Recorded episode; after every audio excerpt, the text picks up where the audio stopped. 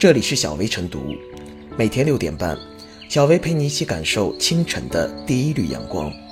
同步文字版，请关注微信公众号“洪荒之声”。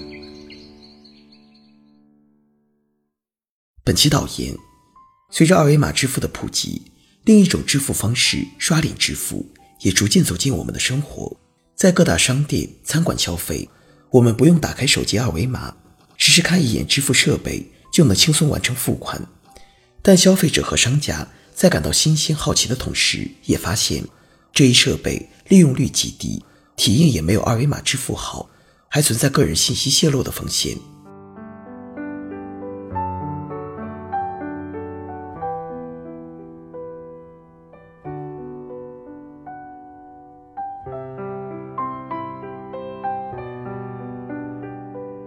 刷脸支付。应以确保安全赢得市场。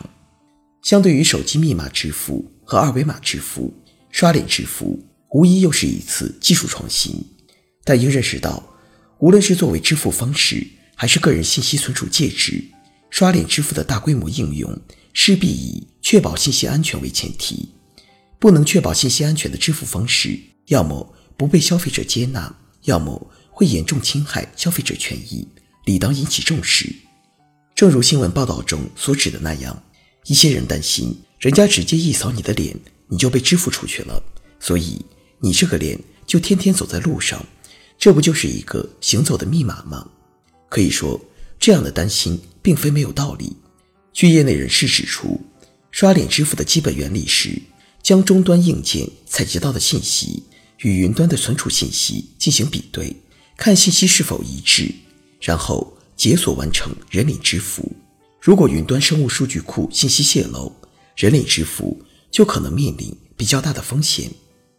简单来说，当人们使用密码支付和二维码支付时，持有银行卡或手机这一介质，且密码和二维码均可以更改或变换。一旦手机丢失后，则可以通过挂失等方式更换密码，还可以通过相关操作让丢失手机中的 App 无法登录。进而确保资金安全，而人脸支付则不同，消费者的人脸等生物信息具有唯一性和不可更改性，其一旦泄露，则处于不可逆转的状态，即密码丢失后尚可挂失更改，人脸信息被窃取后却不可能再恢复到保密状态，那么行走的密码自然很容易导致个人的资金及相关信息被窃取。虽然一些支付机构设置了相关安全措施，但未必能打消消费者的顾虑。如使用支付宝刷脸支付时，系统会自动关联支付宝账号，第一次使用时需要输入手机号码后四位，下次在同一商家可以直接完成支付。使用微信刷脸支付时，每次都需要输入手机验证码才能完成支付。这一安全措施。并不代表其能确保所有采集的消费者生物信息不泄露，泄露后不被不法者非法使用。消费者完全有理由担心，人脸信息被泄露后，其在大街上行走时，极有可能被不法者抓取面部信息，并获取与人脸信息绑定的个人账户。毋庸置疑，刷脸支付作为一种新的支付方式，一定程度上减少了携带银行卡和手机的麻烦。具有便利性，但便利程度增加的同时，是安全风险的增加。作为支付机构，在推广该支付方式的同时，理当尽最大限度确保安全，如严防相关信息泄露，严格审核终端设备持有者，采取二次验证方式，严禁终端设备持有者关闭支付提示音。监管部门更应强化监管，出台生物信息采集使用规则和标准。避免支付机构滥用权力，进而提升刷脸支付的安全程度，减少不必要的安全隐患。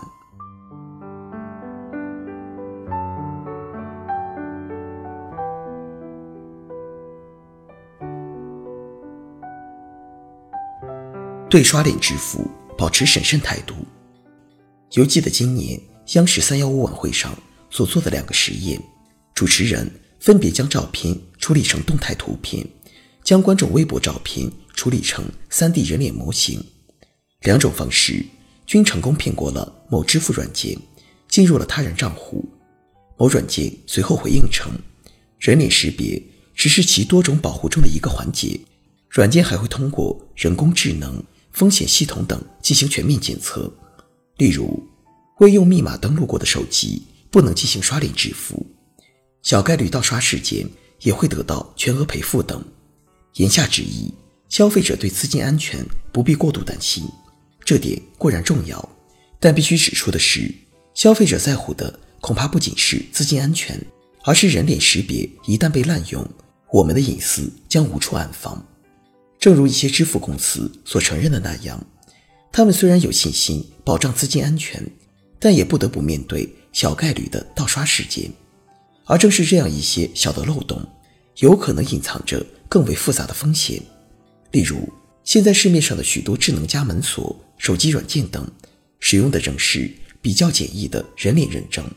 只要给出一张照片，跟数据库比对成功，就能顺利登录。同样的，使用某些换脸软件，犯罪分子可以轻易将经过深度伪造的内容，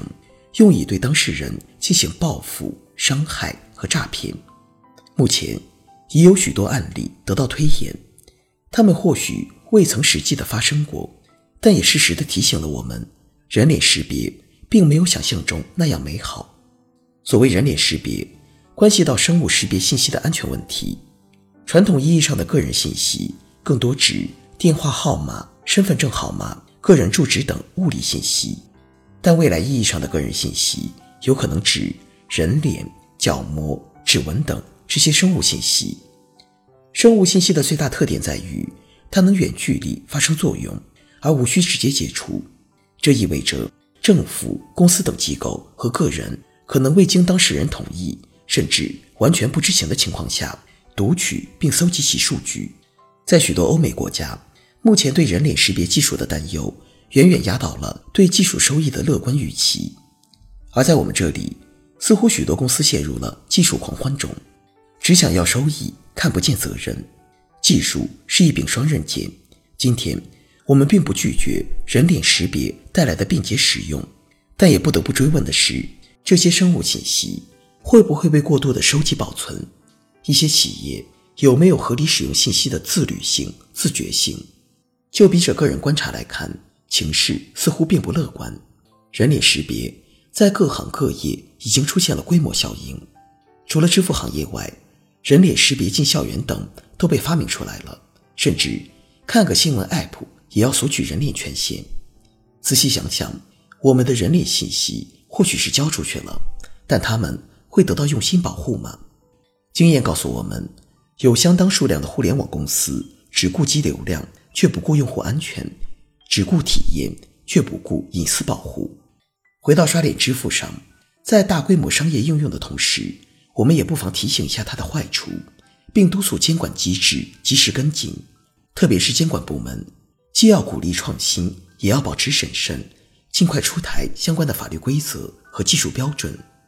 尤其要明确互联网公司的责任，运用好天价罚款等手段，督促他们切实保护消费者敏感信息的绝对安全。